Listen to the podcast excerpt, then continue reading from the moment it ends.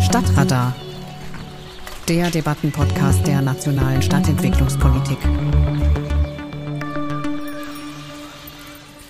Herzlich willkommen zu einer neuen Folge von Stadtradar, der Debattenpodcast. Ich bin Marietta Schwarz und wir wollen heute über Kommunikation reden, Kommunikation und Vermittlung von Themen rund um die Stadtentwicklung.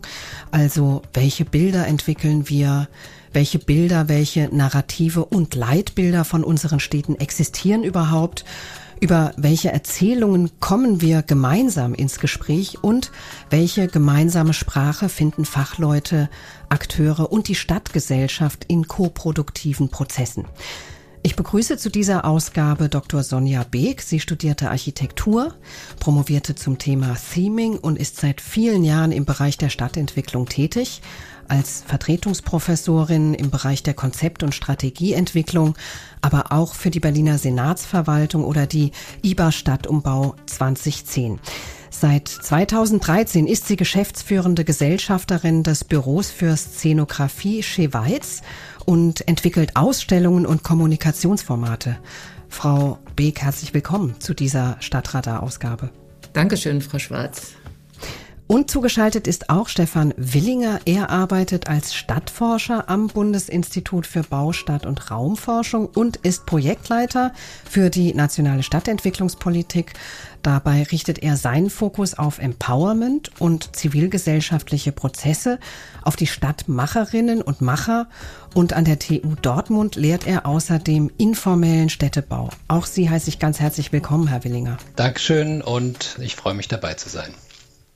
Ja, das Thema Kommunikation ist, wie man ja an meiner Anmoderation schon gemerkt hat, vielschichtig, ein weites Feld.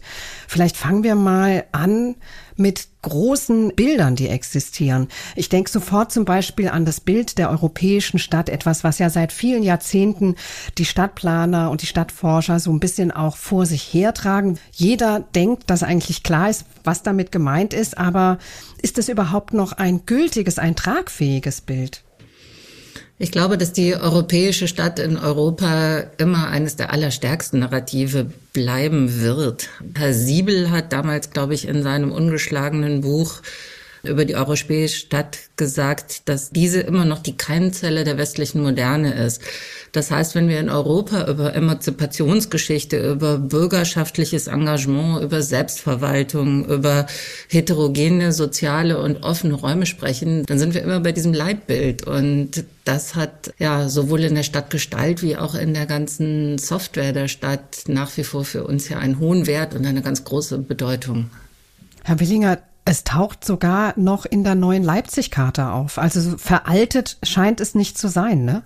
Genau, es ist vielleicht nicht veraltet, also die Grundbegriffe dichte Mischung, demokratische Verfasstheit, Solidarität, das funktioniert natürlich noch, das ähm, ist auch immer noch aktuell. Gleichzeitig stehen wir heute vielleicht schon noch vor etwas komplexeren Herausforderungen, die mit diesem Bild oder dieser Geschichte von der europäischen Stadt nicht ganz abgedeckt werden können. Wir sind im Klimawandel, wir wollen eine Verkehrswende organisieren, eine Energiewende, wir haben die Herausforderungen Herausforderung von äh, Massenmigration und Integration. Insofern wird es schwieriger, das alles darzustellen. In der neuen Leipzig-Charta ist es vielleicht ein bisschen versucht worden, aber halt auf einem sehr abstrakten Niveau. Und ich muss zugeben, dass auch für mich die neue Leipzig-Karte erst lebendig geworden ist, als mir zum Beispiel Kollegen aus dem Ministerium, die daran mitgeschrieben haben, die Kämpfe, Diskussionen aus dem Entstehungsprozess mitgeteilt haben. Also wie ist dieser Begriff Gemeinwohl da in die Überschrift gekommen und wie ist Koproduktion, ein Begriff, der auch neu da auftaucht, diskutiert worden. Also insofern, man muss das schon noch irgendwie mit Leben füllen und ich weiß nicht, ob die europäische Stadt noch lange so das allumfassende Leitbild sein kann. Aha, werden schon Zweifel geäußert. Wo Sie jetzt hier äh, das Gemeinwohl so explizit erwähnt haben, das ist natürlich auch ein Fenster, wo Bilder aufgehen, also auch ohne dass jetzt Stadtentwicklung dabei steht, aber wenn man das zusammendenkt mit den Städten von heute, würden Sie sagen, das ist jetzt etwas, in dem eine Erzählung steckt? Auf jeden Fall, denn das Soziale und das Gemeinschaftliche und die Ebene der Stadt als eine Dimension neben einer etatistischen Vorstellung zum Beispiel, das ist ja das, was das Städtische ausmacht. Da gibt's die Hausgemeinschaft, da gibt's die Straße, da gibt's den Kiez. Man kennt mehr Menschen und wir sehen in der Vergangenheit wie auch heute zum Teil auch immer mehr. Also wenn ich jetzt hier an meinen kleinen Kiez in Kreuzberg denke, ganz besonders, dass das Miteinander stattmachen bis zum Bauen eine wichtige Dimension ist. Und gleichzeitig kann man vielleicht an diesem Gemeinwohlbegriff auch sehen, wie so Geschichten oder Narrative auch eine gewisse Offenheit haben. Das Gemeinwohl war über ja, Jahrzehnte vielleicht ein vollkommen leerer Begriff, den jeder benutzen konnte, wie er wollte. Er war mehr so assoziiert damit, dass die Politik schon dafür sorgt, die sind ja gewählt und die sind die Hüter des Gemeinwohls und dann hat das Gemeinwohl aber so, war mehr ein Schläfer oder war im Dornröschenschlaf, kann man vielleicht sagen, und ist jetzt eben von dieser Stadtmacherbewegung, sagen wir mal, äh, mit neuem Leben gefüllt worden. Was ich interessant finde, ist, wenn man das Gemeinwohlnarrativ, das man jetzt der europäischen Stadt zuordnet, dem großen und wirkmächtigen Narrativ des Klimawandels gegenüberstellt, dass man in den politischen Debatten das Gefühl hat, da fängt genau ein Aushandeln an. Wir sind uns fast alle einig, dass wir viel bereit sind zu tun, um dem Klimawandel entgegenzuwirken. Und gleichzeitig, obwohl wir uns im Ziel einig sind, ist die Diskussion diejenige, wie viel das kosten darf, wie schnell es geht. Und bei den Kosten für den Klimawandel ist eine wichtige Diskussion, inwiefern das einer sozialen Ebene auch widersprechen kann.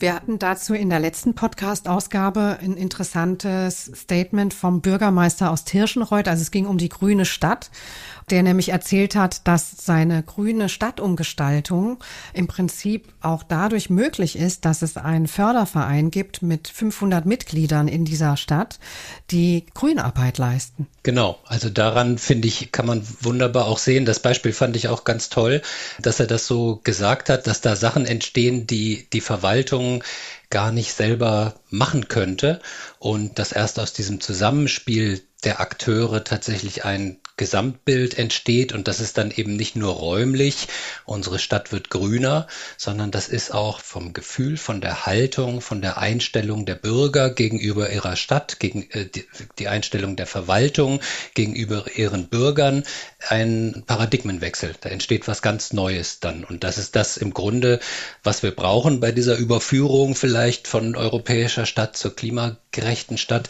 Da gehört dieses Moment, wer spricht, wer hört zu, wer unterhält sich gemeinsam über die Zukunft der Stadt, ist da ganz essentiell. Ich begleite in Bonn einen Prozess Bonn for Future, ein großes Bürgerbeteiligungsverfahren, wo darüber gesprochen werden soll, wie Bonn bis 2035 klimaneutral werden kann. Und die Projekte, die da entwickelt werden von Bürgern, das geht von Wohnungstauschbörse bis zu Klimapartys, die sind was, was diese Diskussion oder dieses neue Stadtbild erfüllen kann, wo Geschichten entstehen, wo Bilder in den Köpfen entstehen, die durch moralische Appelle oder Grenzwertdiskussionen eben nicht geleistet werden können. Das ist eine neue Qualität, die da reinkommt. Mhm. Also was mich vielleicht nochmal interessieren würde, und dann gehen wir nochmal einen kleinen Schritt zurück. Was ist denn sozusagen das Potenzial solcher Leitbilder? Also Sie haben ja jetzt gerade schon gesagt, vielleicht stehen wir vor einem Paradigmenwechsel von der europäischen Stadt zur klimagerechten Stadt. Da könnte man jetzt auch denken, okay, vielleicht ist dieses alte Bild der europäischen Stadt dem neuen Bild der klimagerechten Stadt ja auch irgendwie im Weg.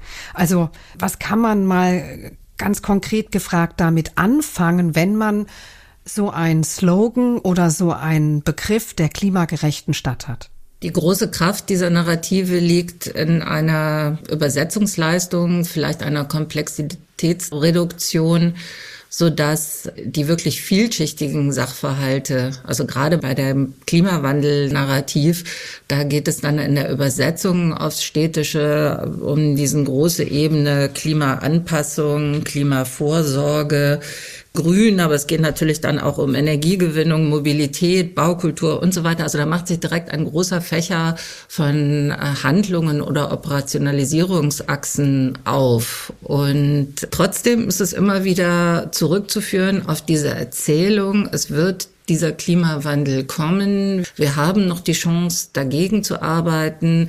Die Wetterereignisse werden aber trotzdem eintreten und unsere Städte sollten darauf vorbereitet sein, dass unsere Keller nicht ständig volllaufen und im Sommer Hitzeinseln entstehen, sodass die Todesrate für Herzkranke auch noch steigt. Also da ist wirklich viel aus diesen Erzählungen zu schöpfen, um dann die Aktivität oder die Entscheidungen runterzubrechen und hier schneller einen Konsens zu erreichen. Das kapieren alle und das passt dann.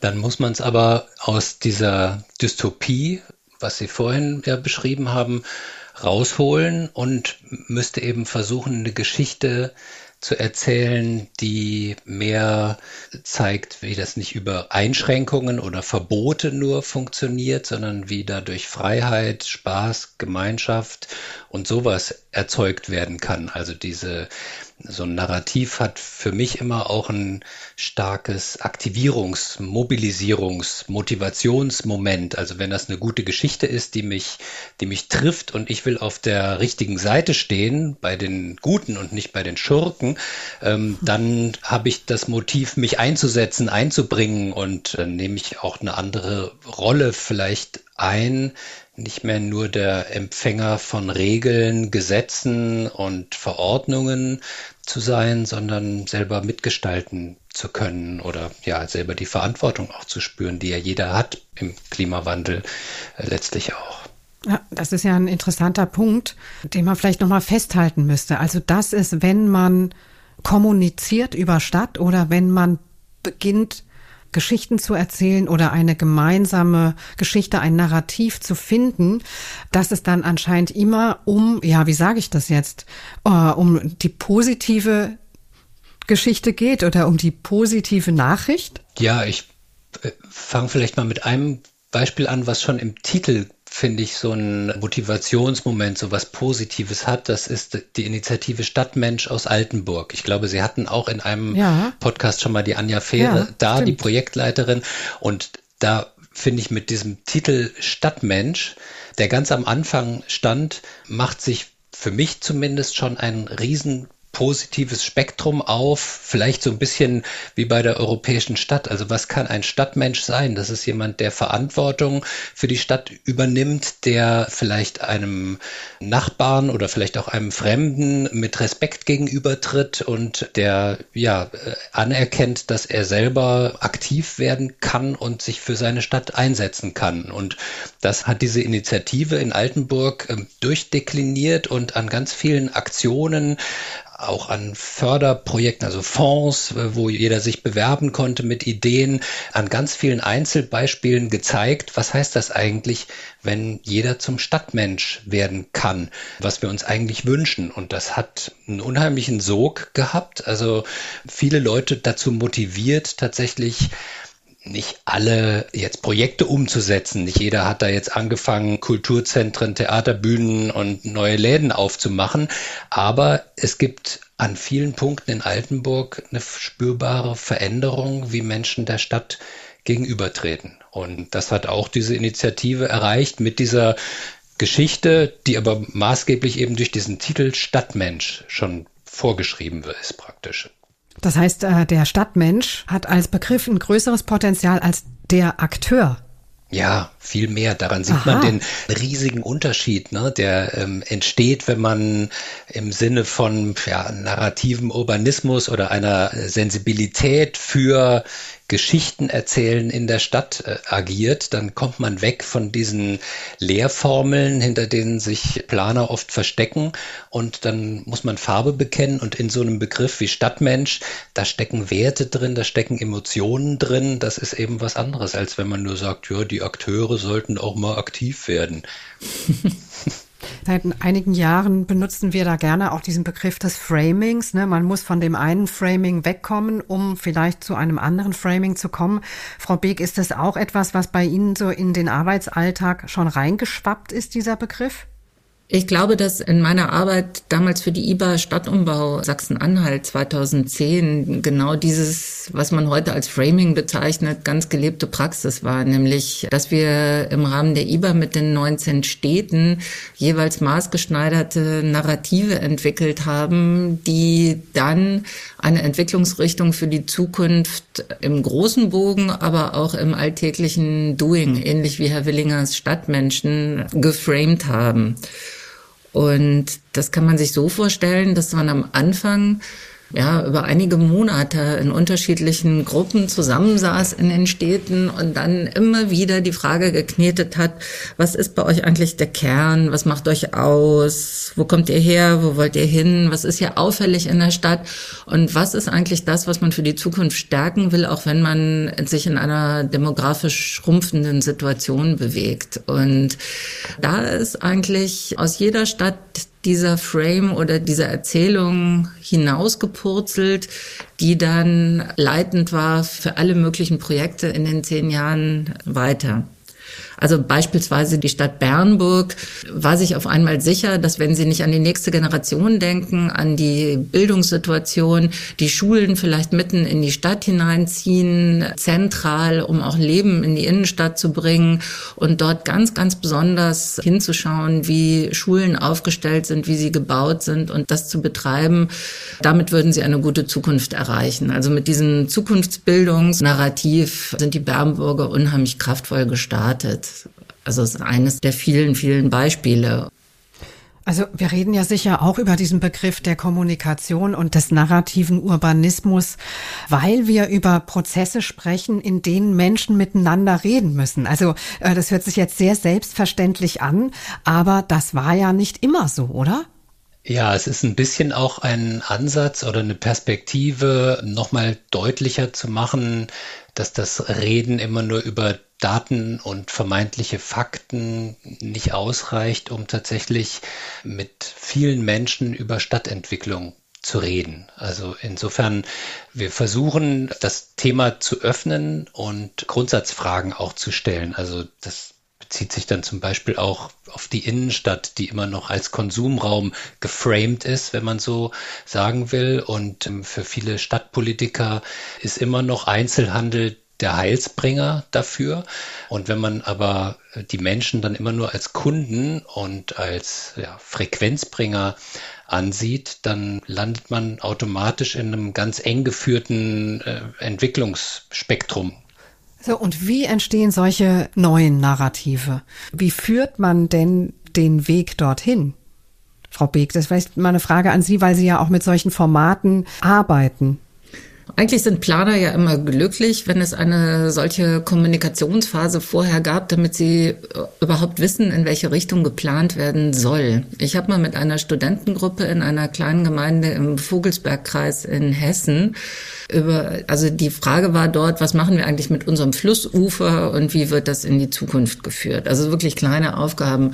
Und wir haben an einem Wochenende für verschiedenste Nutzungen, also eine Kaffeenutzung, ein Campingplatz, eine neue Brückensituation, also verschiedenste Dinge, jeweils Kleinstinterventionen auf Probe dort aufgebaut, so dass die Bürger von Lauterbach an einem Sonntag zu einem Spaziergang eingeladen waren, um sich das anzugucken und überhaupt ein Gefühl dafür zu kriegen, was denn jetzt in dem neuen Bebauungsplan in Lauterbach in Zukunft passieren sollte. Und darüber ist eigentlich nochmal die Vergangenheit an diesem Fluss mit den Mühlen besprochen worden und die Überschwemmungssituation. Also ganz viele Themen prasselten gleichzeitig an diesem schönen sonnigen Sonntag auf die Stadt ein und dieses zur Probe mal Platz nehmen, den Fluss an einer ungewohnten Stelle überqueren, hat ganz, ganz viel ausgelöst. Das hat nicht viel gekostet, aber dieser Kommunikationsvorlauf war für die ganze Planung großartig.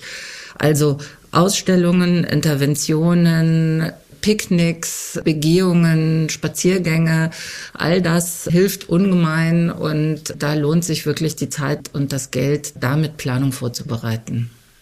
Und wenn man so ein Picknick macht oder einen Spaziergang, braucht es zum Beispiel einen Moderator oder eine Moderatorin oder braucht es irgendjemanden, der dann dafür verantwortlich ist, dass das jetzt nicht nur ein Spaziergang ist? Selbstverständlich. Also es braucht im Vorfeld äh, die Einladung, die Plakate, die Zustimmung der Bürgermeisterin. Dann braucht es die Fragestellung und es braucht auch den Mediator, der die Ergebnisse wieder in eine Art Regelplanung äh, hineinträgt. Und es braucht vielleicht auch öfters nochmal sowas wie einen Verfremdungseffekt, um die ja, routinierten Bilder und Nutzungsgewohnheiten ein bisschen aufzulösen. Also ich habe gerade ähm, gedacht an die Spaziergangswissenschaft von Lucius Burkhardt, der sozusagen mit einem Buch in der Hand, was nicht zur Situation passte, da Geschichten vorgelesen hat während eines Spaziergangs und man wähnte sich dann in Tahiti, obwohl man auf einer Brachfläche in Kassel war. Also da sozusagen ein bisschen die Wahrnehmung zu lockern oder wie bei dem jetzt aktuellen Projekt am österreichischen Platz in Stuttgart von der Initiative Stadtlücken,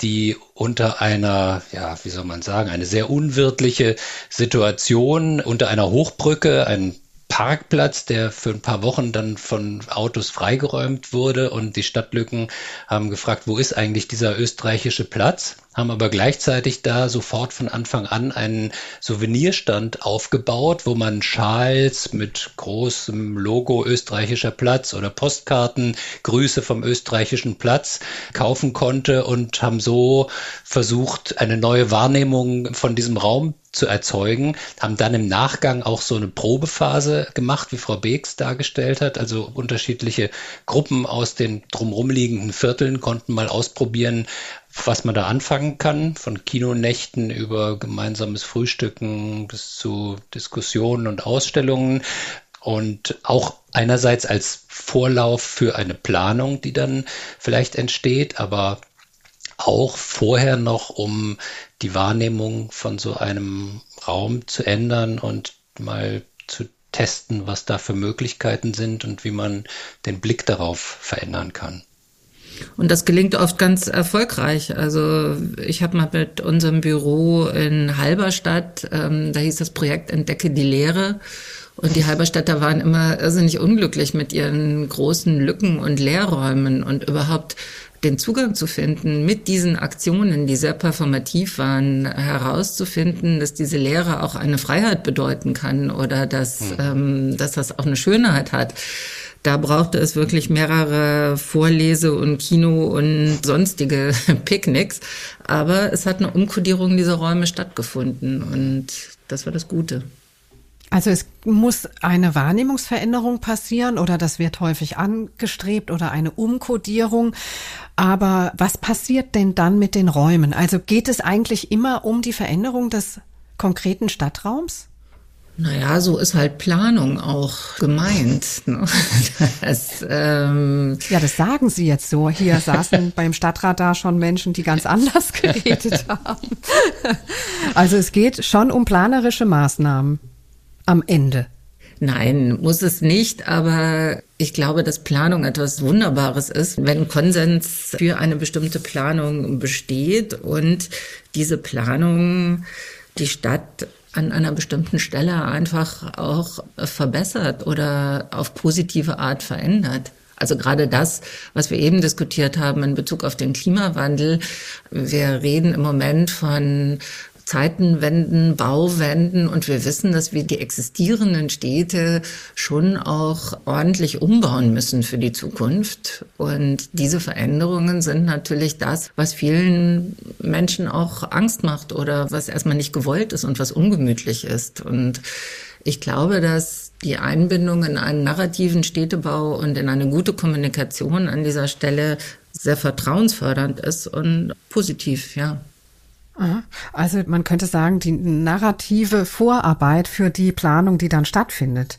Ähm, Herr Willinger, würden Sie das so unterschreiben, dass am Ende immer eine eine Planung steht. Also das, was Sie gerade beschrieben haben von Stuttgart, hörte sich für mich so an, als Menschen dort vielleicht auch einfach nur die Qualität von Lehre entdecken müssen und äh, sie dann lieben lernen, ohne dass dieser Ort irgendwie verändert werden muss. Genau, muss auch, glaube ich, nicht unbedingt. Es gibt diese eine Einsatzmöglichkeit, die sicher aus Frau Beeks Praxis heraus sehr wichtig ist, dass das eine Vorstufe für Planungs im Sinne von Bauprojekten ist. Ich kümmere mich ja eher um Stadtentwicklung, Quartiersentwicklung.